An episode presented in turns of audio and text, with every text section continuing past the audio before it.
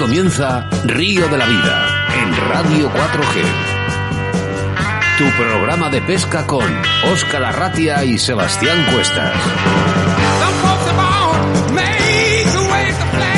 Bienvenidos, bienvenidas a Río de la Vida, el programa de pesca y naturaleza de Radio 4G. Y aprovecho para dar las gracias a esta emisora por apoyar nuestro ocio y nuestra afición. Un lujo poder disfrutar con vosotros de estos 60 minutos de buena radio a través de nuestra frecuencia 91.3 de la FM y a través de nuestra aplicación móvil. Y un saludo a toda esa gente que nos está conectando ahora mismo a través de nuestro Facebook.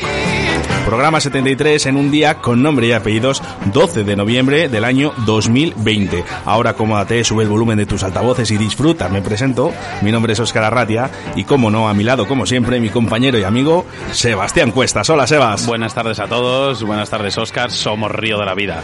¿Os gusta la pesca? ¿Os gusta el mundo relacionado con la naturaleza? La micología, porque hoy hablamos de setas para un rato, Óscar, ¿eh? Emitiendo en directo a través de la 91.3 FM y a través de nuestra app Radio Radio 4G Valladolid. Solo tienes que dar al play y es aquí cuando comienza todo. Muchas gracias por confiar en nosotros y hacer posible que Río de la Vida sea el programa de pesca más escuchado a nivel nacional. Arrancamos motores y setas porque da comienzo Río de la Vida.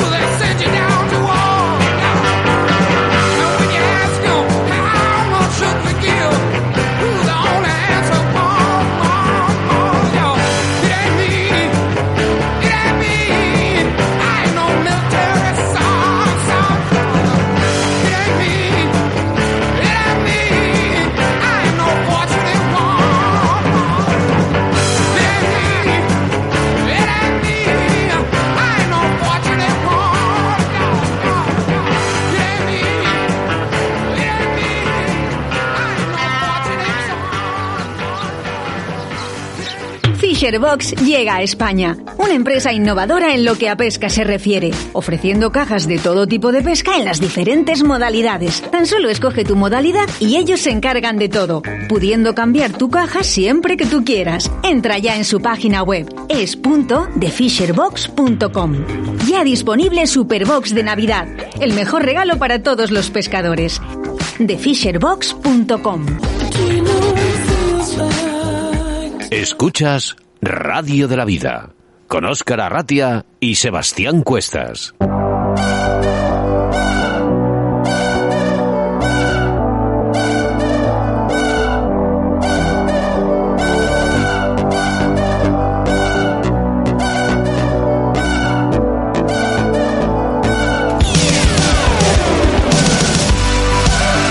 Programa muy interesante en el que damos un giro completo a nuestro programa y es que ya tocaba hablar de una de las cosas que más nos gusta a los pescadores que es la micología. Así que empezamos nuestro programa con la información de caudales y embalses de Sebastián Cuestas haciendo referencia a vuestros mensajes que nos hacéis llegar a través de nuestras vías de contacto, ya sabéis, a través del 681072297 o a través de nuestras redes sociales. Seguidamente, en nuestro debate del día, hablamos con Tomás Romera Hernández, concejal de Medio Ambiente de Viana de Cega, para hacer referencia a esas segundas jornadas micológicas que se realizan durante este fin de semana en dicho pueblo. En nuestra entrevista del día contamos con la presencia de Rubén Martín González, vicepresidente de la Asociación Vallisoletana de Micología, para hablarnos sobre este mundo tan apasionante como son las setas y los hongos y que en el día de hoy nos centramos más en esas dudas que tenemos algunos aficionados, cómo se crea un hongo y dónde. ¿eh? Hacemos referencia al patrocinador de hoy, que por cierto es nuevo, y le damos la bienvenida, Fisher Boss. Mira, Oscar, te cuento. ¿Qué es Fisherbox? Es una innovadora empresa en lo que a pesca se refiere. ¿Cómo funciona? Mira, eliges tu caja. Ofrecen cajas dependiendo del tipo de pesca, es decir, los tipos de peces que deseas capturar. Envían tu caja desde su almacén directamente a tu puerta, sin coste adicional, es decir, totalmente gratuito. Cada mes te mandan una selección de señuelos que su equipo de pescadores, sobre todo experimentados, han preparado para ti y acondicionados para la época y el momento. Continuará enviándote cajas hasta que tú les digas, mira, ya no quiero más. También puedes cambiar el tipo de caja en cualquier momento y de forma totalmente gratuita. ¿Qué tipos de cajas hay? Mira, apunta bien, ¿eh? Mira, light, pesca, sobre todo para la perca, trucha y chevens. La medium, black bass, lucio mediano, lucio perca y la perca. La saltwater, lubina, caballa y leu. La big bite, lucio XL y bagre. También peces bastante grandes. Cada caja contiene entre 3 y 7 señuelos y sobre todo consejos que a todos nos vienen muy bien, regalos y pegatinas. Además tendrás asesoramiento experto en vídeo para optimizar el uso de tu equipo. ¿Cómo puedes contactar con ellos? Pues mira, teclea es.thefisherbox.com. Madre mía, la manera más completa para un pescador. No me lo pierdo, ¿eh? ex.fisherbox.com. En nuestra segunda entrevista del día nos quedamos aquí en Valladolid, más concretamente en Iscar. Para ello se han acercado hacia nuestros estudios de Radio 4G la Asociación Sociocultural y Educativa Punto de Partida de Iscar, ¿eh? sobre todo sobre hablar para ese documental de micología grabado en Tierra de Pinades, grabado por una productora como es Río de la Vida y nos acompañan ¿eh? también nuestro experto micólogo Jesús Martín. Venga, los colaboradores de Río de la Vida, Torno Roll, Vital Vice, Pesca Olit, Riverfly, Cañas Draga de Alta, la Autovía del Pescador, JJ Fishing, Torno Roll, eh, otra vez Torno Roll, ¿eh? dos veces. Qué bien lo cuentas. Moscas de León. y el nuevo patrocinador, ¿eh? Le damos bienvenida a Fisher Boss y en el que os contaremos todas las novedades que tiene esta marca, esta gran marca que acaba de aterrizar en nuestro país, ¿eh? Bienvenidos. Recordamos esas vías de contacto a través del 681072297, mensajes que leeremos siempre después de la entrevista a Rubén Martín González. Y quiero mandar un saludo a todos esos pescadores que nos escuchan desde Huesca, un saludo muy fuerte para ellos.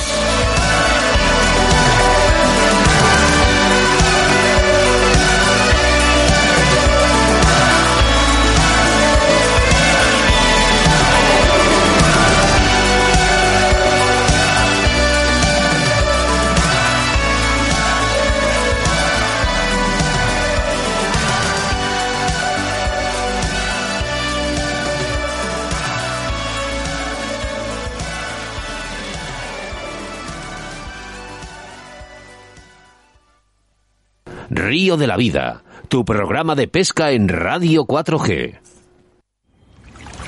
En Río de la Vida, la información de caudales y embalses con Sebastián Cuestas.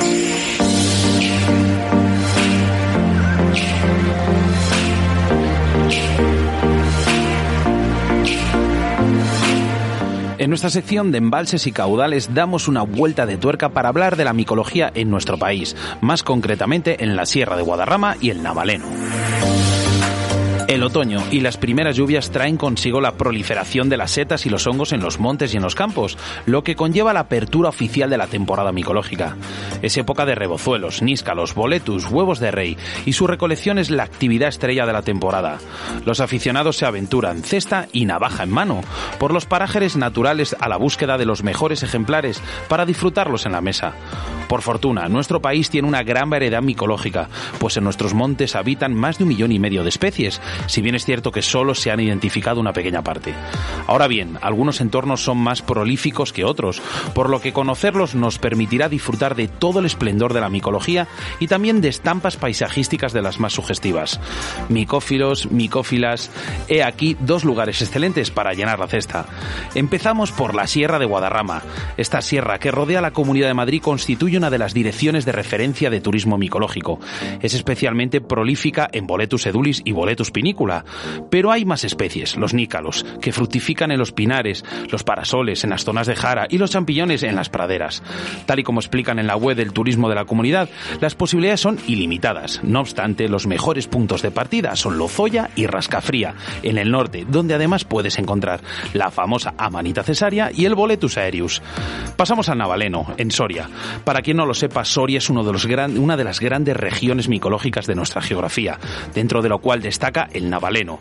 Constituye una de las reservas micológicas más valiosas al atesorar una de las más forestales más densas de España, en la que los pinares toman el protagonismo, ofreciendo las condiciones idóneas para el surgimiento de los nícalos.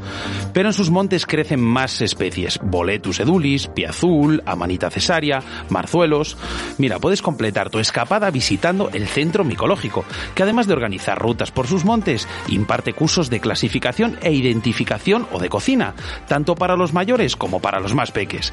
Pero tiene muchas más actividades que puedes consultar en su página web.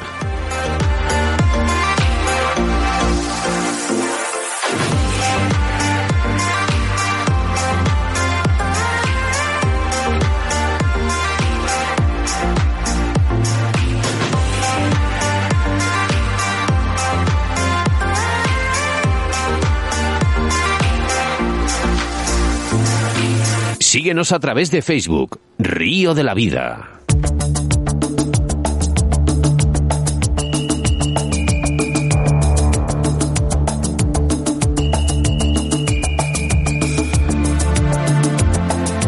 Y es que lo habíamos anunciado al principio del programa. Hablamos con Tomás Romera Hernández, eh, concejal de Medio Ambiente de Viana de Cega. Buenas tardes, Tomás.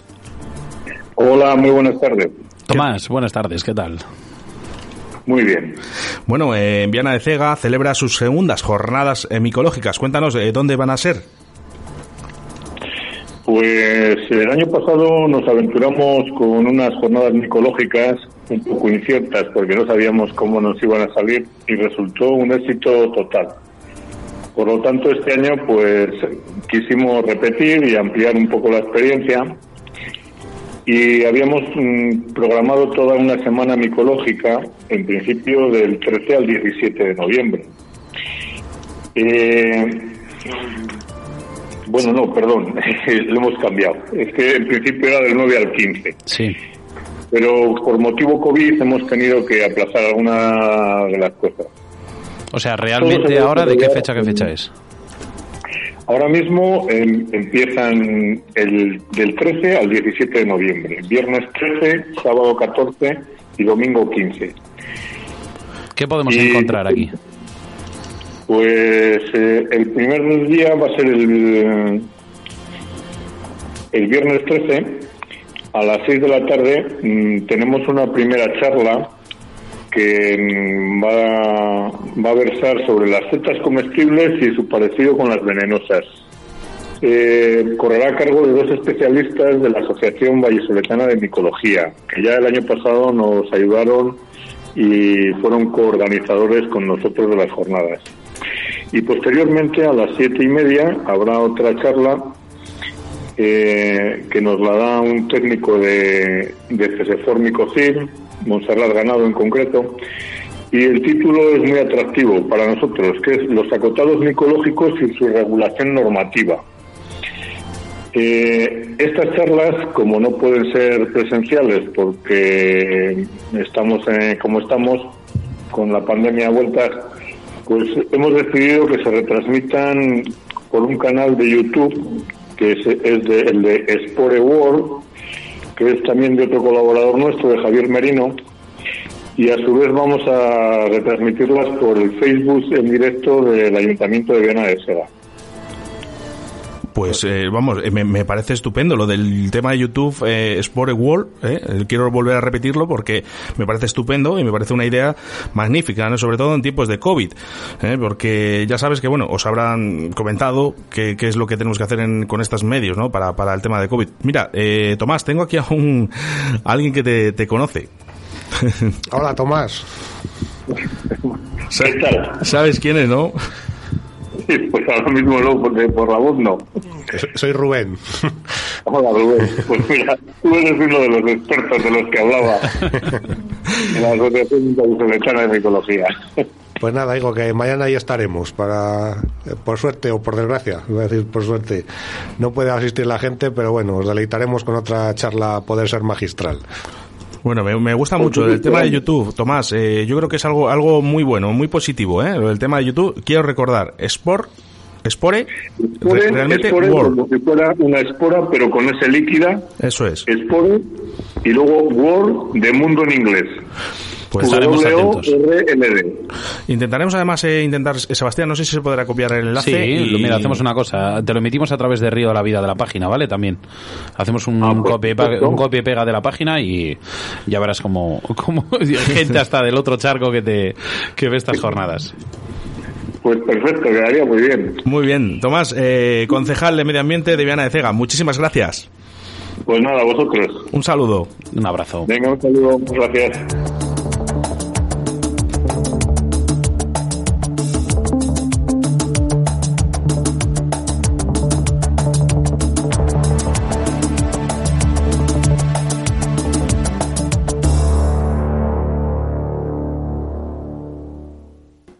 Río de la Vida, con Óscar Arratia y Sebastián Cuestas. En Río de la Vida te ofrecemos nuestro invitado del día.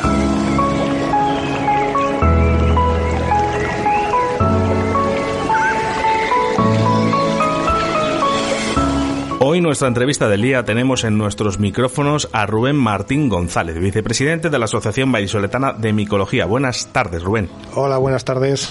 ¿Qué tal, Rubén?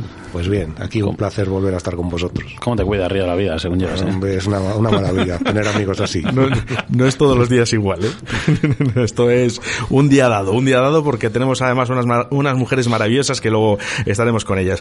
Eh, Rubén, empezamos porque tenemos tela, ¿eh? Una entrevista a telita, ¿eh? Bueno, a eso estamos los que supuestamente sabemos de setas. Bueno, diría yo que por el principio, eh, vamos a empezar por el principio. ¿Cómo se forma y qué es un micelio? Bueno, es eh, para que lo entendáis eh, a grosso modo. Lo que llamamos como micelio, que sería realmente el hongo, eh, cuando llamamos si es hongo o seta, pues digamos que nos confundimos muchas veces. Saber que la seta es el fruto del hongo, como la manzana del manzano. Este micelio es, eh, pues vale, cuando las esporas, que sabemos que son las semillas microscópicas que tienen las setas, germinan y crean una serie de filamentos eh, debajo del suelo, en el, en el sustrato, que van creciendo con, con los años. Y bueno, pues cuando se fusionan eh, dos micelios de sexo opuesto, dan lugar a lo que se llama el micelio secundario o IFA, que es lo que va a formar un primordio y donde va a fructificar la seta. Reiterándome lo de recordar que la seta es el fruto mm, del hongo. Que en condiciones eh, favorables de humedad, temperatura, que generalmente es lo que sucede en otoño, pues como digo, ese hongo fructifica dando lugar a la seta. ¿Para qué? Nada más que es el, perdón, el cuerpo fructífero que lo que hace es eh, perpetuar la especie en el, en el tiempo, pues eh, con, las, con esas esporas que siguen cayendo. Bueno, perfecto. Yo creo que, vamos, te lo- te lo- ¿qué pasa? Que es que, claro, lo- esto todo es todos los días, Rubén, ¿no? Mira, por suerte en la Asociación Vallisoleta de Micología, este año por desgracia no, pero bueno, una de las eh, actividades que tenemos son los cursos de formación para los socios. Ah, está bien. He de decir que por suerte tengo a mi mujer que me lo recuerda casi todos los días. ¿eh? O sea que- Y estamos, válgame la expresión, sin ser así, un poco hartos de dar todos los años lo mismo. Entonces al final es una cosa que te gusta, pero es una cosa que te acabas aprendiendo de memoria. Oye, Rubén, la, ge- la gente repite, eh, o sea, explicas, eh, dices, yo siempre digo lo mismo, además es una de mis frases, eh, digo, yo siempre digo lo mismo, digo, pero al final la gente repite. Mi pregunta, eh, Carmen, ¿tú sabías que el hongo, o sea, la seta es el fruto del hongo? No, no, no lo sabía. Pues mira. Vaya, Ya sí verdad, aprovechando este, esta síntesis, pues eh, prácticas que había hace unos años que por suerte ya han desaparecido, cuando se iba a buscar nícalos con el rastrillo, eso lo que hacíamos era eliminar el hongo. Y de ahí pues eh, digamos caparle y, y que las eh, generaciones futuras pues no fructifiquen. Pues siempre cuando encontramos o vamos a nícalos siempre hay que cortarlos, porque donde lo cortamos al mismo año o al siguiente van a salir otra vez. Cuando arrancamos una seta la capamos, la descastamos, ¿sabes? Es- Bueno, el- una, una de las preguntas, además, eh, fue de las primeras preguntas que nos hicieron en Río de la Vida cuando íbamos a hablar de micología, era que si las setas tienen sexo, ¿no? Eh, entonces, bueno, ya lo explicamos que no había, pero ¿qué se necesita para que surja ese primordio? Lo principal es eso, que se fusionen dos esporas, no las setas como tal, sino dos esporas de sexo opuesto, se creen esa serie de filamentos denominados ifas o micelio, y eso está latente ahí durante todo el año. Y como me digo, en condiciones favorables de temperatura y humedad, eso fructifica y da lugar a la que eclosione la seta, que es el cuerpo fructífero que almacena las semillas para perpetuar la especie en el tiempo, como digo. Rubén, el tema del micelio. ¿Por qué, por qué hay años que salen setas en un sitio y a lo mejor se tira 5 o 6 años sin, sin salir ese fruto? Pues mira, eso es como ¿no? decimos, en el mundo de la micología eh, hay, nosotros ya solemos decir una frase que es, las setas salen donde quieren, cuando quieren y como quieren. Y aunque sabemos mucho de setas o mucho de micología, pero a día de hoy es una ciencia relativamente moderna y de la que se conoce todavía muy poco. O sea, tú te puedes, un año que aparentemente es muy bueno en humedad en- y no, las setas no salen. Porque habrá habido otros factores eh, externos a, a las eh, condiciones atmosféricas, vamos a decirlo así, por lo que las setas no encuentran el, ese momento idóneo para fructificar y no lo hacen.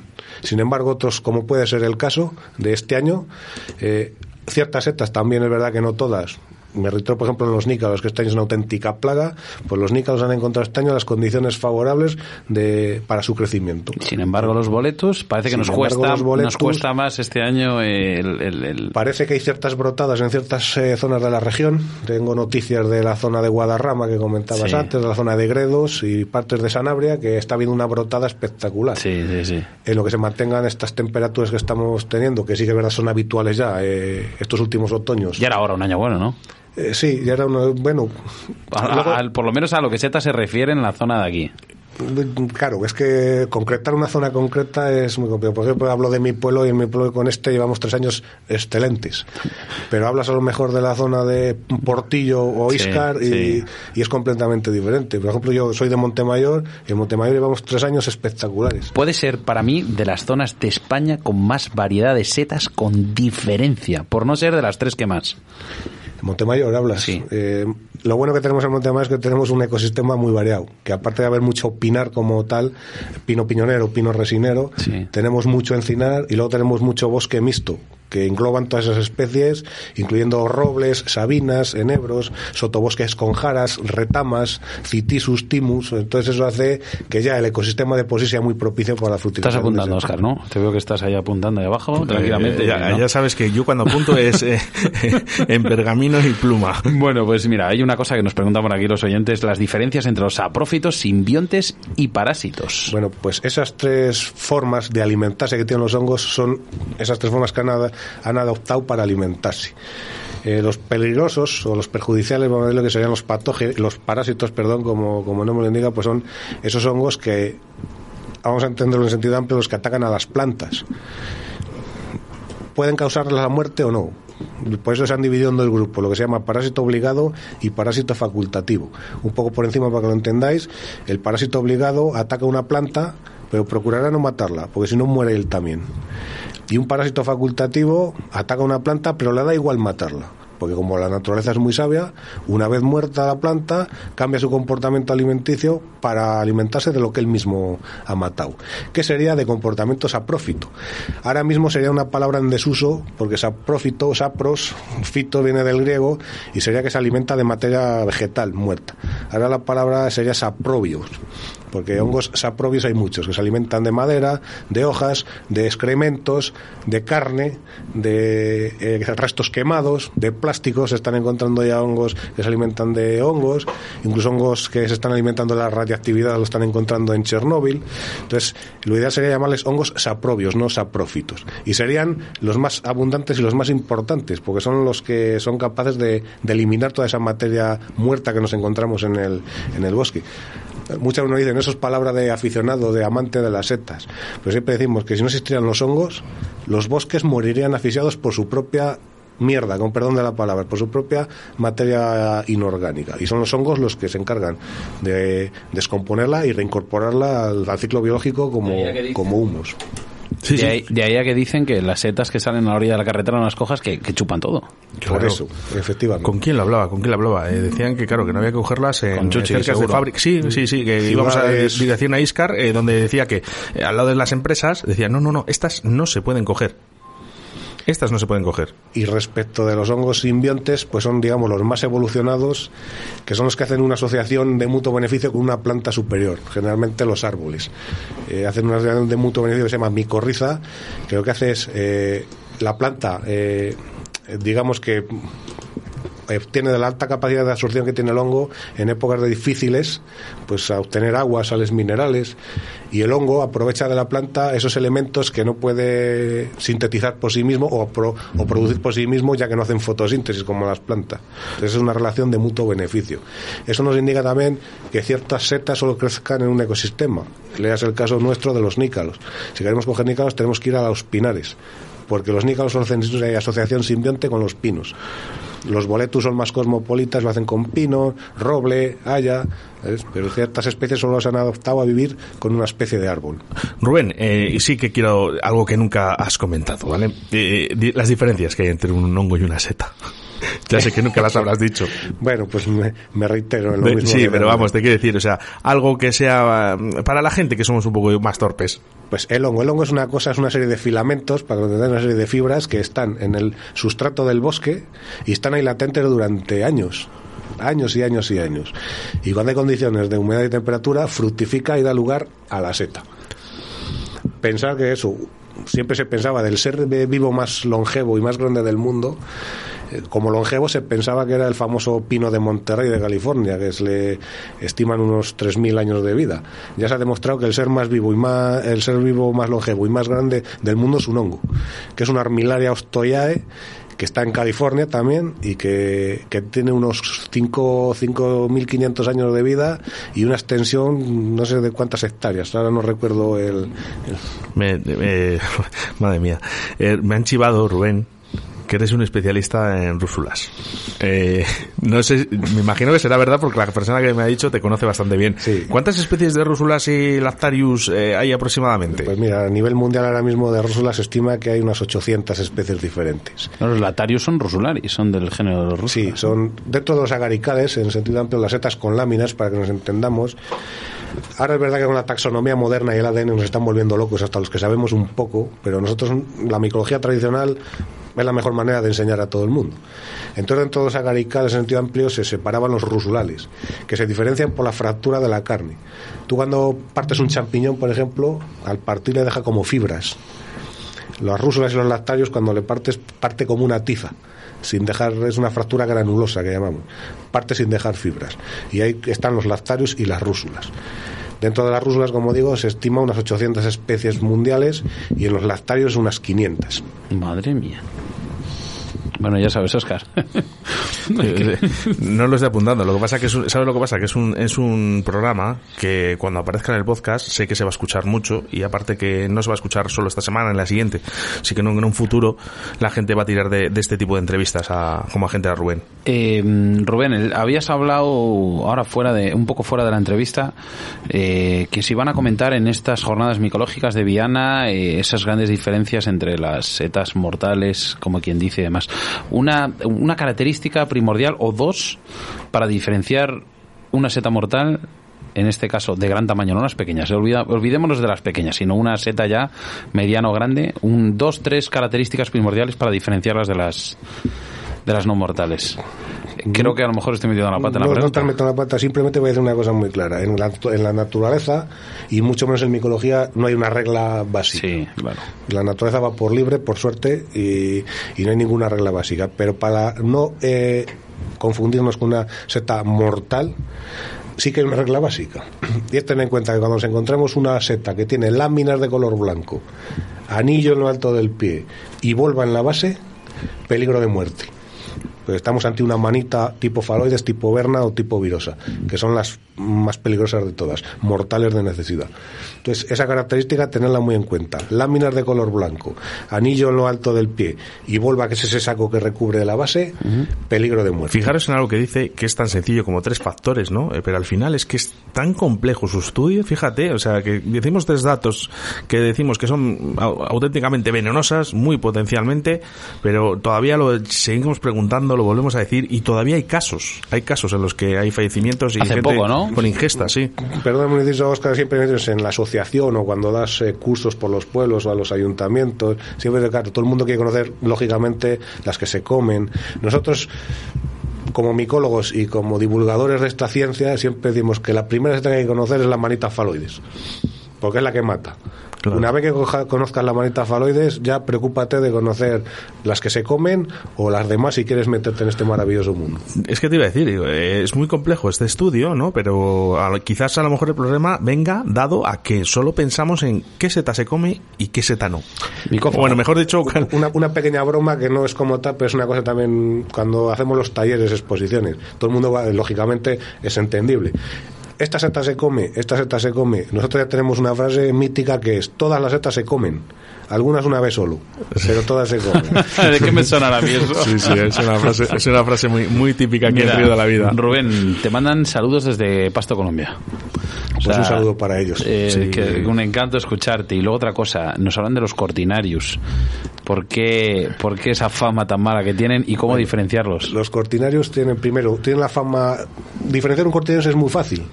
Saber que estamos a un cortinario es muy fácil por las características que tiene. O sea, realmente son colores muy bellos y siempre fijarnos en eso, en la, en la cortina que tiene, que es como una tela de araña, tiene el nombre en latín, cortinarius, pero luego es muy puñetero porque es el género más amplio a día de hoy, en el que se cifran unas 3.000 especies diferentes y generalmente la mayoría de las especies del género cortinarius son muy peligrosas porque hay algunas del tipo Orerianus que son mortales.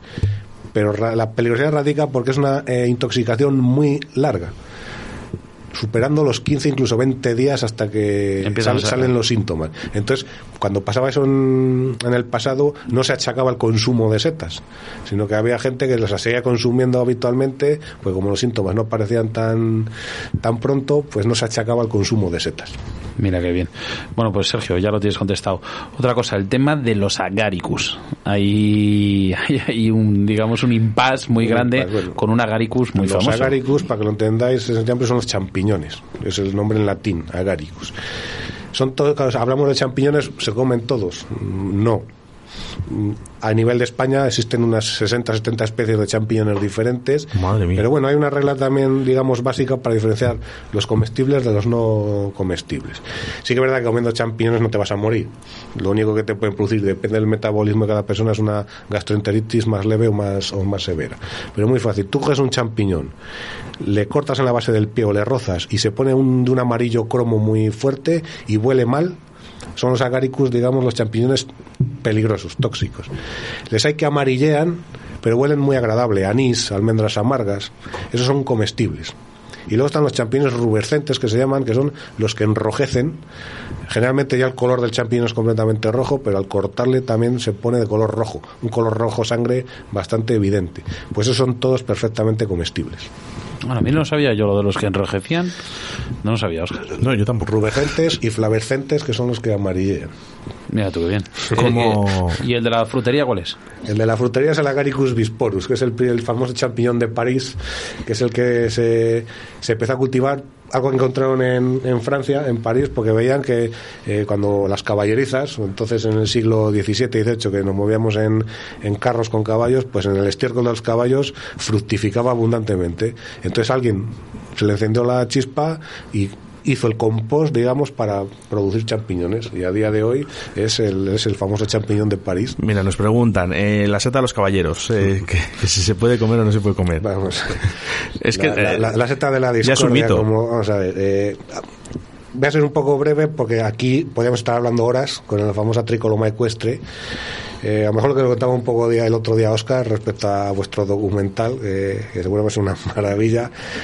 La seta de los caballeros, eh, como el nombre lo indica, es una seta que ha, gozado siempre de una alta popularidad gastronómica. De hecho, lo de los caballeros viene porque en la Edad Media era la seta que comían los caballeros de los castillos ha sido muy conocida, eh, nuestra zona de Valladolid es muy abundante, consecuentemente muy buscada, pero ahora una decena de años, 12 años, nos llegó una notificación de Centro Europa que había causado muertes en, en Francia, en Polonia y en zonas de Italia. Empezaron con las divagaciones de que la, la que crece aquí es distinta, la que crecía, bueno, se hizo un estudio completo y se demostró que era la misma eh, especie. ¿Acumulativa puede ser? Sí. Produce una, intoxicación que se llama rhabdomiolisis, que es la destrucción de las fibras musculares de los eh, músculos de contracción involuntaria. Uno de esos músculos es el corazón. El principal problema no radica ahí, sino que al destruirse los músculos, eh, los músculos generan una sustancia que se llama mioglobina, que es potencialmente peligrosa para el riñón. Y al final la muerte suele sobrevenir por fallos renales. Dicen que eran sustancias acumulativas, porque en esas zonas donde causó las muertes debían de comer a diario más de 3 kilos. Todos los días. En la zona de las Landas de Francia, que es un ecosistema muy parecido al que tenemos por aquí con nuestros pinares arenosos. En todas esas zonas, pues la comían salvajemente y al final causó muertes. Pero ahora se está estudiando muy eh, profundamente y ya están empezando a decir que realmente no va a ser eh, tan peligrosa la tricoloma ecuestre como se piensa. Ahora están poniendo el foco en la tricoloma terreum, que es la negrilla, y en la tricoloma portentosum, que es la capuchina. Ya me lo has quitado la boca, el tricolo- tricoloma terrium.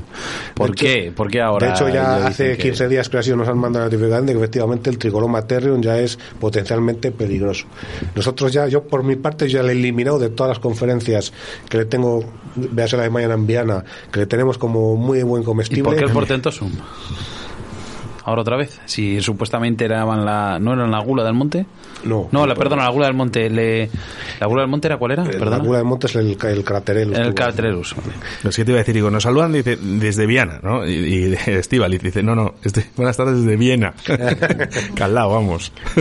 Un saludo, Estíbaliz. Entonces yo, respecto a la tricoloma ecuestre, gente, conozco mucha, incluso yo puedo ser el primero, que la ha comido toda la vida, hasta que se aclaren bien las cosas, yo recomiendo, ¿te gusta? Coges un puñadito, te haces el platito y te olvidas hasta el año que viene. ¿El ecuestre es el terrium? Digo, el terrium, el, el portentosus. El portentosum es la capuchina, tricoroma portentosum. Y ese también es... Eso es donde se están encontrando esas sustancias y Con lo bueno que quiero está. hacer un poco la puñeta, pero se están empezando a encontrar en el boletus edulis. A ver, tenemos, tenemos otra pregunta y es que eh, ya tenemos que ir acabando. Entonces, eh, buenas tardes amigos de la radio. Una pregunta. ¿Hay un- algún ciclo de días para que salgan las setas a partir de un día de lluvia? ¿Es lo mismo para todas las setas? Gracias, saludos, Rubén. No. Mm, Primero hacen falta lluvias abundantes, luego hace falta una humedad constante, unas temperaturas acordes, eso para que fructifique el, el micelio, el primordio. Luego para que crezca la seta, habiendo condiciones de humedad y temperatura, ya, y unas pueden tardar eh, 25 días a un mes y otras en una semana te han fructificado perfectamente. No es igual para todas. Pues e- eres un libro abierto, Rubén. El- sí que quiero hacer referencia a la Asociación Vallisoletana Micológica. Eh, sé que me repito mucho dónde estáis y tal, pero hay gente que todavía no os conoce. Entonces, quiero que digas dónde estáis y qué es lo que ofrecéis. Pues este año, por desgracia, pocas cosas, pero gracias al Ayuntamiento de Valladolid eh, nos ha habilitado, a, a pesar de cómo están las cosas, estamos en el Centro Cívico Juan de Austria, eh, al lado del Corte Inglés, en el, en el Paseo Zorrilla, y como digo, este año por la pandemia se han suspendido todas las los cursos y todas las actividades que tenemos, pero por suerte el Ayuntamiento de Valladolid ha accedido a que todos los lunes de siete y media a ocho y media de la tarde tenemos consulta para identificación de setas. Porque como bien decían ellos, ya lo que tenemos encima, que encima venga un buen año micológico y tengamos que lamentar algún deceso por, por consumo de setas. Entonces, desde aquí también pues dar el agradecimiento al Ayuntamiento de Valladolid en ese sentido. Pues están los hospitales ahora pues como para ir por una seta. Gran entrevista, Oscar. ¿eh? Me ha encantado. Bueno, eh, un libro. Ya sabéis que, bueno, pues Rubén está con nosotros también por las mañanas en directo Valladolid. Aquí en Río de la Vida contamos también con él y contamos con él en, ese documental que ahora hablaremos sobre él. Eh, Rubén, muchísimas gracias por estar aquí en el día de hoy. Eh, ya sabes que hablaremos más a menudo. El placer es mío, ya, ya lo sabéis vosotros. Bueno, pues eh, muchísimas gracias. Eh, Rubén Martín González, vicepresidente de la Asociación Vallisoletana de Micología. Gracias, hasta siempre. Hasta luego. Escríbenos un WhatsApp a Río de la Vida. 681 07 22 97.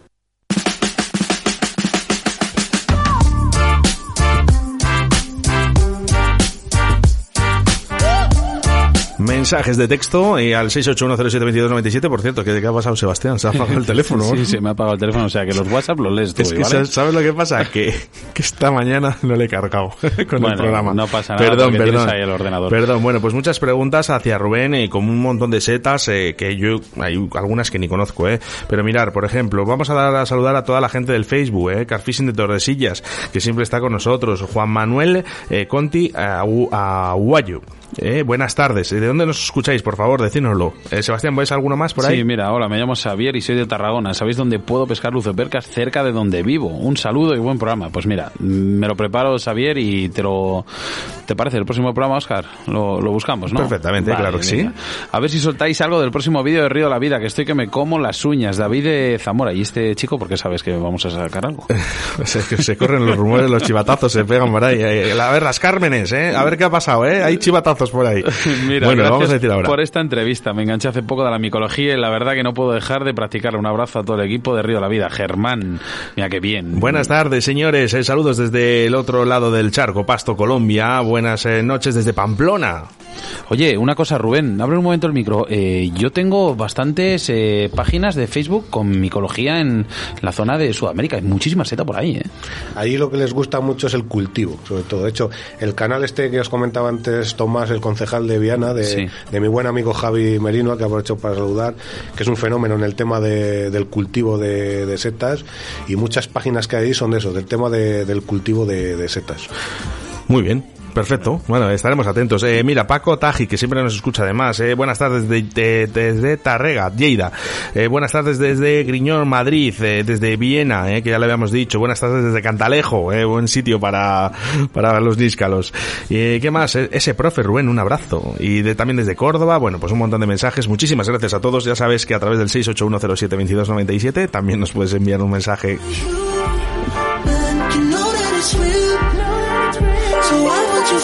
I'm trying to deny the way that you feel. For me.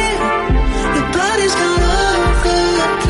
so stop pretending you're shy.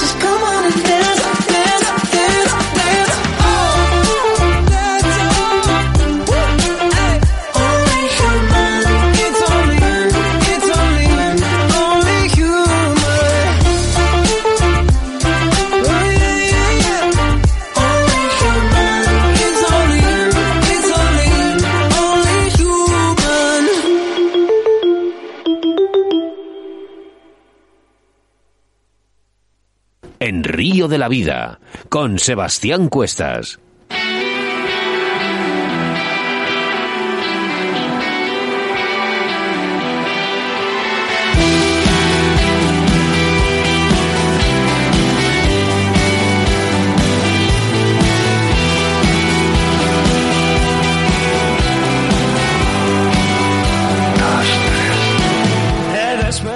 En Río de la Vida no cesamos en nuestro trabajo, porque nada más acabar el programa comenzamos con el siguiente para cada, cada, cada jueves tengáis a un invitado nuevo. Y es que el próximo día 19 de noviembre tendremos en los estudios de Radio 4G a un mítico en Río de la Vida. Hablamos del gran Raúl López Ayala. ¿Mítico quién es ese? ¿Quién es ese Ayala? Ese Ayala no me le conozco yo, ¿eh?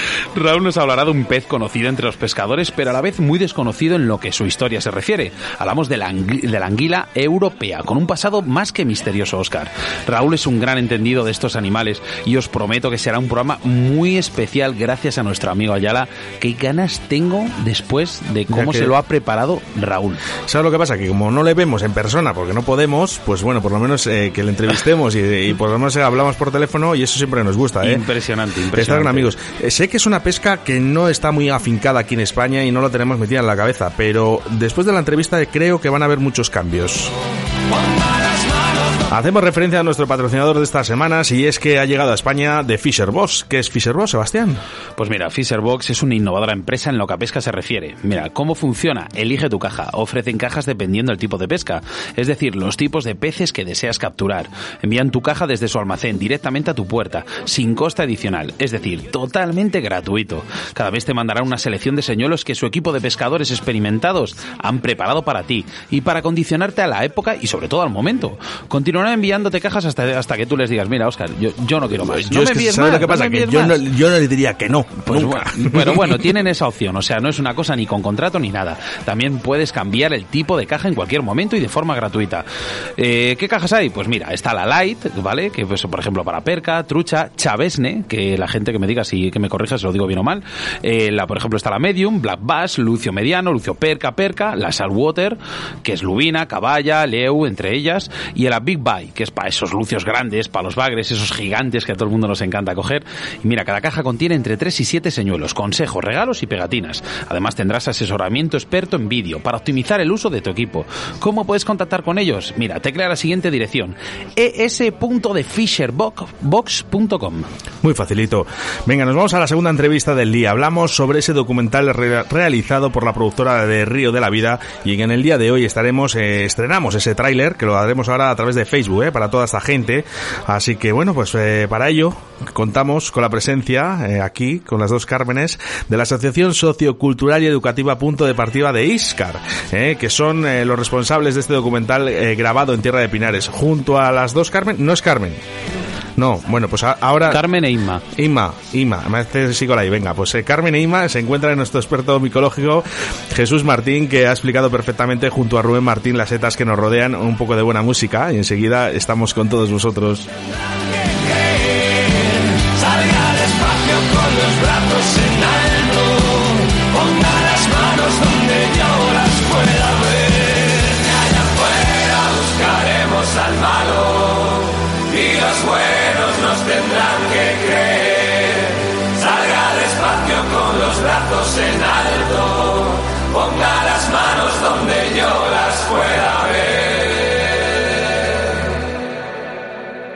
Síguenos a través de Facebook, Río de la Vida.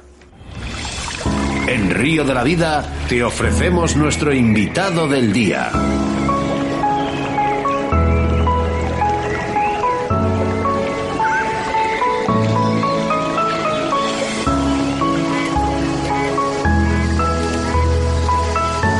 Bueno, pues eh, ha llegado el día, ha llegado el momento y está con nosotros eh, Inma. Buenas, buenas tardes, Inma. Hola, buenas tardes. y Carmen, buenas tardes. Hola, buenas tardes. Tenía muchas ganas de que estuvieras por aquí por la radio, ¿eh? Nosotros también. Asociación, eh, un, un nombre un poco largo, Un poco largo, sí. un poco largo. ¿Cómo se llama? Asociación Sociocultural y Educativa Punto de Partida. Bueno, bonito, ¿eh? Sí. Eso es bonito. Eh, ¿Quién, quién eligió el nombre, por cierto? Bueno, estuvimos barajando así pensamos que era como iniciar un camino, ¿no? Una, un punto de partida para poder hacer muchas cosas. Así fue. ¿Y de ahí la, la De ahí maleta? es- La maleta es el logo Sí. que tenéis ahí, la maleta Sí, sí, del sí. punto de partida. Ah, vale, Sí, vale, entiendo sí. todo, claro. Ahora, ahora lo entiendes. ¿Quiénes componéis este, esta asociación? Bueno, pues eh, ahora mismo somos 30 socios. Anda. Eh, y poco a poco se va apuntando gente, va viendo nuestros talleres, nuestras... Sois unos pocos ya, ¿eh? Sí. Normalmente las asociaciones no suelen ser muy abundantes. Bueno, casi todas somos mujeres, pero ah, también hay algún hombre. Y lo que más les gusta pues es las actividades que hacemos, que son muy variadas y, y eso es lo que tenemos, eh, como decirte, charlas, talleres y mucho tipo de actividades. Ahora mismo lo que más estamos haciendo es cosas por internet. Eh, realmente el tema de mm, vamos a centrar un poquito la, la entrevista en este en este documental que habéis querido como quien dice eh, encargar a Río de la Vida. Eh, ¿por, qué, ¿por qué habéis querido iniciar este digamos esta producción este este este llamamiento a la micología Pues mira, porque es un casi es- era lo que le faltaba a la asociación, porque ha tocado muchos palos, eh, ha hecho muchas actividades, pero mm, nunca habíamos hecho nada relacionado con el medio ambiente ni, ni con las setas. Y este año nos parecía que, debiéramos de hacer algo. También es verdad que nos ha, que esto de la pandemia mm, nos ha estropeado casi todo lo que teníamos preparado, ¿no? Por eso mm, hemos pensado que hacerlo, hacer un documental para no poder, para no, porque no se puede estar eh, presencial en, en ningún, Sí. ni hacer ningún, ningún taller, ninguna actividad. Inma, a ver, eh, hay que decir a la audiencia que se iba a crear un programa de radio allí en Iscar y os íbamos a comentar un poquito del tema de las setas con nuestros expertos Jesús y con nuestro experto Rubén. Y bueno, pues no se ha podido hacer por temas de COVID, ¿no? Hemos llegado y hemos intentado hacer hasta el final, pero no se ha podido. Una pena. Sí. Sí, es verdad. Bueno, posponemos, no pasa nada. Posponemos y lo hacemos. Eh, Hombre, la verdad es que hubiera sido chulísimo, ¿eh? Y Pues muy sí. novedoso. Eh, Pues teniendo aquí a estos dos expertos en, en micología y a Óscar y yo que no callamos, Bueno, pues, hubiese- si queréis- hubiese sido una maravilla. a la próxima podemos hacerlo. Que no, no funciona. El, eh, íbamos a estrenar el trailer aquí. ¿No funciona, Sebas? Eh, sí, sí, lo podemos estrenar, pero en cuanto acabe el programa. Vale. Oh. Fíjate cómo es. Ah, bueno, no, no habéis visto nada. Nada de nada. No, no, no. Nada de nada de nada del tráiler. Y estamos deseosas. Bueno, pues eh, os, voy a, os voy a adelantar una cosa. Ha quedado muy bonito. ¿Sí? Muy bonito. Eso sí, el tráiler hoy le estrenamos y ya la siguiente semana seguramente ya tengamos el documental entero y va a ser una pasada, os lo aseguro. ¿Veis? Hay unas imágenes de Iscar que es increíble. Eh, bueno, hemos hecho un documental durante estas semanas eh, donde también ha estado Jesús Martín. Buenas tardes, Jesús. Buenas tardes, ¿qué tal, Oscar? Todo muy bien. ¿Qué tal, eh, ¿Qué tal lo habéis pasado en el documental? Contar un poquito a la audiencia qué, qué expresiones y qué, es lo que habéis vivido. Fenomenal, nos lo hemos pasado genial dando vueltas por el monte, viendo las setas que hay por allí, que hay una variedad bastante grande. Aunque este año, no sé por qué, no hay una, una amplitud muy, muy, muy grande de- de la- del potencial que verdaderamente puede tener. Pero bueno, sí que hay suficiente como para, para verlo bien. Cuéntanos qué tal se han portado las mujeres a la hora de, de, la, exp- de la explicación de setas, porque has estado un rato, pero bueno, explicando Muy todo. bien, ¿no? además han puesto una atención que no veas. Sí, sí, se han interesado por ello y bueno, pues eso ha gustado. Carmen, creo que en tu vida habrás escuchado tanta información micológica. Pues la verdad es que no. La verdad es que ha sido eh, espectacular. Sí. Mm, Nunca jamás hubiera podido pensar que se podía aprender tanto en el Pinar. Inma, cuando te Sí. metió ese cachito de láminas de rúsula debajo de la lengua, eh, dijiste, este me quiere sentenciar. Envenenar, aquí". envenenar. Pero cómo picaba. Trabajo me costó, ¿eh? Que no Sí, quería... sí, con mucho miedo, pero... Oye, No pero- querían, ¿eh? Esperamos ese bueno, momento, Chuchi. Bueno, fantástico, porque yo no las dije lo que las iba, te lo dije, probar el trozo Sí. y no os digo lo que os va a pasar y enseguida os disteis cuenta de Que que... picaba. Como una guindilla. Como sí. ¿Qué seta es? Era la rúsula délica en concreto, una rúsula blanca, muy parecida a un nícalo, pero blanco. Una rusola muy abundante en los pinares por aquí. Luego hay otras muchas que pican también. Pero bueno, esa es una de ellas. ¿Cuánto Eh, tiempo, cuánto tiempo más estuviste eh, lamiéndote un poquito la- los labios? No, fue de debajo de la lengua. sí, pero digo, ¿cuánto tiempo te duró el picor? No, Eh, no, no mucho, ¿eh? Ah, no mucho. No, no, O sea no. que no fue tan Debajo malo. no, No, no, no, era agradable. A mí no me Entre la resultó lengua y el molesto, ¿eh? paladar. Sí. Entre la lengua y el paladar. Y ahí es donde Ah, yo me la las- pu- me lo la puse pusiste debajo. Pero también te picaría. Bueno, también hace su Ah, yo te ahí. entendí. Sí, pero. Bueno, pero vamos otra vez, eh, Irma, ¿eh? no pasa nada. Sí, sí, sí, sí, sí, año que Pero viene. con otra. Ah, sí, claro. Bueno, eh, va- vamos a hacer una pregunta ahora que tenemos a Irma y a Carmen. Eh, ¿Cuántas setas eh, hay en el documental? Es broma. Jesús. no, no, no. Y sé, y sé que se, y sé que se han quedado con muchas, ¿eh? De las setas al que ha explicado Jesús Martín y Rubén, ¿eh? Pero, eh, Jesús, ¿cuántas setas podemos ver en el documental? Pues mm, con exactitud no te lo puedo decir, no lo sé. eh, Hay una de eh, ellas que a mí me gustó en especial, que explicaste, que quedó fantástica. Que dices que es una seta que se puede comer, pero una sola vez, ¿no? Sí, sí, claro, la manita faloide. Tuvimos la suerte de encontrar además unos ejemplares preciosos con un porte divino, vamos, era una gloria verlas. Y con buena suerte de que encontramos también la variedad alba, la blanca, que esa es una de las más peligrosas, porque claro, se puede confundir a lo mejor con algún champiñón, al tener color blanco, porque el color oliva ya es más desconfiado, ¿sabes? Pero la, la blanca es la que más, más intoxicaciones produce y sale, ¿eh? Hicimos un, un pequeño viaje hacia la Sierra de Gredos. Estuvimos grabando para sacar esos, esos boletus y demás y encontramos imágenes preciosas entrando contigo en el monte. Eh, digamos que una climatología y en este caso una variedad de setas que no fue muy grande, pero estaba el monte precioso, ¿no? Es una maravilla, esos parajes, esas, eh, los pinares de montaña es- son diferentes. Es otra cosa, los pinos silvestres, esa luz que hay en el interior, así tan tenue que te dejan ver las setas con mucha facilidad, porque no entra el sol casi. Entonces, cuando, eh, cuando tú vas a buscar setas, sobre todo nícalos y cosas así, cuando da el sol se ve muy mal, muy mal. Entonces, con esa luz y esa, esa, esa temperatura que hay dentro, parece que te has metido en una cabra. es, es fabuloso, es increíble. Y bueno, si ya te encuentras con animales salvajes, como nos encontramos Anda, ahí, sí. con los Yo me jabalíes que me nos encon- salieron. Yo me encontré con Oscar, o sea, pero, pero Oscar ya está, ya es doméstico.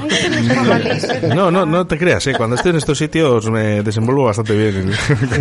Inma, Carmen, qué maravilla poder encontrar y poder tener estos pinares y esta naturaleza, porque el otro día echamos una piara de jabalíes de 22 ¿Verdad? o 23 Sí, jabalíes. es verdad. O sea, Fue esto es- chulísimo. Oscar, yo creo que no podemos pedir más a menos de, de- de 50 kilómetros a la redonda, Madrid. La verdad que eh, eh, os voy a decir una cosa. eh, cuando veáis las imágenes eh, desde aéreas de Iscar, vais a ver el pueblo tan bonito que tenéis. O sea, es Eh, una gracias. pasada. Que ya le tenéis, pero desde arriba es precioso. Eh, hay una pregunta de un oyente que no quiero dejar pasar. Eh, dice, estoy empezando en la micología y solo conozco eh, seta de cardo y parasol. No sé si me recomendéis algo para mm, cómo empezar y conocer. Jesús, ¿quién mejor que tú? Pues bueno, volvemos a lo mismo. Lo ideal sería la asociación. Lo que pasa que ya este año, pues por lo que hemos comentado anteriormente, pues no, no puede ser. Pero bueno, hay libros, hay internet y tal. Lo más importante, si quieres aprender de micología, es estudiarte las claves de las setas. Eso como, como factor fundamental. Y luego ya, pues bueno, y te vas interesando, depende del nivel que quieras coger. Si quieres solamente a nivel culinario, pues aprenderte 10, 15 especies de las que haya por aquí que puedas que puedas degustar. Y si no pues hasta tu nivel a donde quieras a donde quieras ¿Quieres que le conteste yo bien, Oscar? Que vea el documental de Río de la Vida en micología porque le va, se va a quedar Bueno. solamente con las explicaciones de Jesús Lo y, que- y Rubén. Sí, va a quedar jo, es que vaya, vaya dos. Eh, bueno, Carmen, Inma, eh, nos quedáis con nosotros y vemos el, el tráiler juntitos aquí, yo creo, en el Sí, sí, estudio. no sé si os parece bien. sí, estamos deseando. Sí, sí. Y Oscar, voy a empezar a subirlo ya, ¿vale? sí. No, luego hacemos otro directo, si no. Dejamos acabar el programa y hacemos otro directo y ya está, sin más. ¿Sí? Sí, claro que sí. Bueno, pues eh, solo queda agradecer eh, a Jesús Martín, nuestro experto micólogo en Río de la Vida, junto a Rubén. eh, muchísimas gracias por estar aquí en los estudios otra vez más, eh, ya que asiduo. Eh, muchas gracias. Sí, yo ya me voy a tener que traer el tupper aquí y esas cosas. Pero vamos, no pasa nada. El tupper no, pero el jamón hemos. Súper, a- súper a gusto. Bueno, y ya que- sabes que yo estoy encantado siempre de... Y personalmente, y personalmente quiero agradecer eh, a estas mujeres que están hoy aquí, a- sobre todo a estas, eh, esta esa asociación sociocultural y educativa Punto de Partida de Iscar. eh, muchísimas gracias por contactar con Río de la Vida. Muchísimas gracias por, por dejarnos eh, trabajar con vosotros. Gracias a vosotros. Ha sido un placer. Maravilloso, como dice Carmen. Ha sido maravilloso. ¿eh? Sí. Pero todavía queda mejor, el mejor momento está por venir, Oye, cuando que- se estrene el documental. Ahora mismo, en cuanto, mira, vamos a hacer una cosa, lo vamos a soltar en directo como ha dicho Oscar, Sí. eh, lo colgamos, cortamos nada, cuatro segundos la emisión y lo meto ahora directamente. Venga, Ima, algo para la gente del pueblo, un saludo, venga. Un saludo a mi pueblo, Iscar. Muchísimas gracias a todos por estar aquí. Ha sido un placer. Irma, eh, Maravilloso, como dice Carmen. ¿Qué pasa aquí? No lo sé. Pues ha debido colar algún De- tipo de, de- de audio, Oscar. Eh, Psicofonías en Río de la Vida. Bueno, pues no, es- no está mal, ¿eh? Las psicofonías. Bueno, me sigo despidiendo otra vez. Muchísimas gracias, chicos, de verdad, ¿eh? Y chicas. Gracias. Escuchas Gracias a ti. Radio de la Vida con Óscar Arratia y Sebastián Cuestas.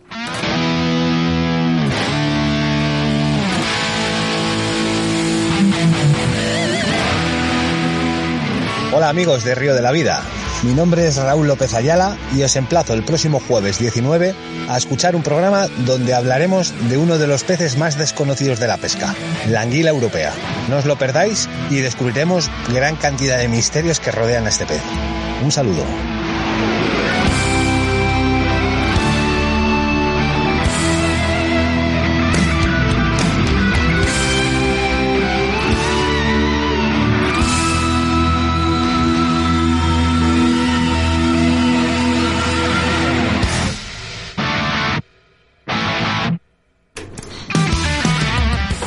Río de la Vida seguimos trabajando nada más acabar nuestros programas, preparando y entrevistando nuevos invitados todas las semanas. Por eso tenéis que estar muy atentos, porque el próximo día 19 de noviembre tendremos en los estudios de Radio 4G a un mítico, y es que me encanta decir esta palabra, Oscar, hablamos de Raúl López Ayala. Raúl nos encanta, no, iba a decir nos encanta. Bueno, que, es, que, que nos encanta, pero como amigo. Como No amigo, ¿eh? Es que ya es como es de la familia, pues siempre ya me salen estas palabras. Hablará de un pez conocido entre los pescadores, pero a la vez muy desconocido en lo que su historia se refiere.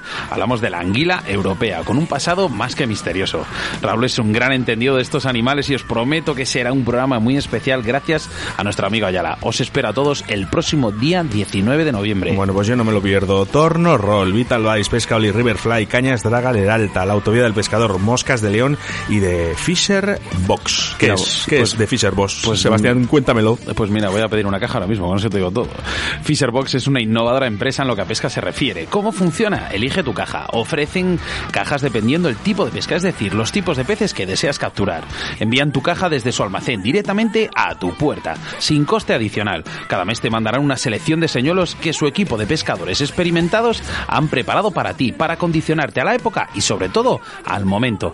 Continuarán enviándote cajas hasta que tú les digas, mira, ya no quiero que me mandes más. También podéis cambiar el tipo de caja en cualquier momento y de una forma gratuita. ¿Qué tipos de cajas hay? Pues mira, está la Light, la Medium, la Saltwater y la Big Bite. Eh, si quieres saber cuáles y qué tiene cada caja, te metes en internet, escribes es.thefisherbox.com y alucina con sus cajas. Bueno, pues ya sabes lo que tenéis que hacer. Buscar en Google de Fisher Box ¿eh? y saber quiénes son.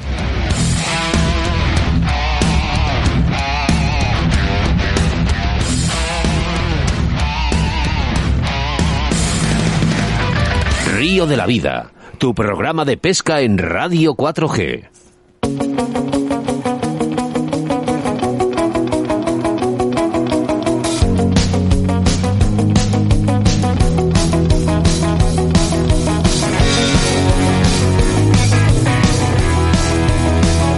¿Qué pasa, Emma? ¿Qué- ¿Pasa algo? Ah, digo, estás ahí pensando. y estaba- Nos- Nos está diciendo aquí Jesús, oye, mira, que, es que os vais a salir de la hora. ya, ya, sí. eh. A ver, perdonar, eh, perdonar. eh, Perdidos en los 80, eh. Madrid, perdón, perdón. Lo siento, eh. Todos los, eh, todos los días nos pasamos de la hora, pero yo creo que era necesario, eh. Era necesario en el día de hoy. No da tiempo para más. En este programa 73, eh, es como siempre muy completo y es que siempre, eh, juntamos, eh, siempre ajustamos esa hora, eh, a las 8 de la tarde y es que era necesario. Hoy, eh, en un día en el que hablamos de esas jornadas micológicas que se realizan en Viana de Cega, para ello Tomás Romera Hernández, concejal de Medio Ambiente de Viana, junto a nuestro entrevistado el día de hoy, Rubén Martín González, vicepresidente de la Asociación Vallisoletana de Micología, en una grandísima entrevista que estoy convencido que escucharemos varias veces. ¿eh? Nuestro espacio en el rincón del oyente ha sido ocupado por ellas, las mujeres de la Asociación Sociocultural y Educativa, punto de partida de Iscar, sobre el nuevo documental de micología grabado en Tierra de Pinares y que ya eh, casi está disponible, ¿eh? lo vamos a poner ahora, ahora mismo. mismo, ahora mismo. ¿eh? Eh, así que nada. Bueno, gracias Jesús Martín, nuestro experto micólogo, por estas explicaciones y dudas eh, que siempre tenemos eh, con No hay- tarjetas. Y en breve estará disponible este mismo programa en todas las aplicaciones de podcast eh, posibles, eh, todas las eh, posibilidades para que escuches Río de la Vida siempre y cuando tú quieras. Ahora solo tendrás que esperar 168 horas más o 10.080 minutos para volvernos a reencontrar. Pues sí, mira, un jueves más, un río de la vida más, gran familia formada por todos vosotros, nuestros invitados, patrocinadores, nuestros queridos oyentes. Y es que este, jue- este jueves has tenido tu cita con la micología a través de las ondas de la radio y nuestra apli- aplicación Radio 4G, que como siempre digo, me, Oscar, me encanta. Eh, nos vemos en el próximo programa, amigos. Si no nos vemos antes en el río y en este caso en los montes, porque Claro que sí. hoy ha sido un día muy especial en el monte. Que las tenemos aquí esperando al tráiler. Saludos de quien te habla, Óscar Arratia. Oye, ¿os acordáis cómo nos despedimos en el, el documental? ¿Sí? Jesús, ¿te acuerdas? Sí. Venga, pues a la de tres, ¿eh? A un adiós a todo el mundo. Saludos de quien te habla, Óscar Arratia, acompañado, como no, de mis chicas, Jesús Martín, Rubén y mi compañero y amigo Sebastián Cuestas. Adiós, ¡Adiós! Hasta luego.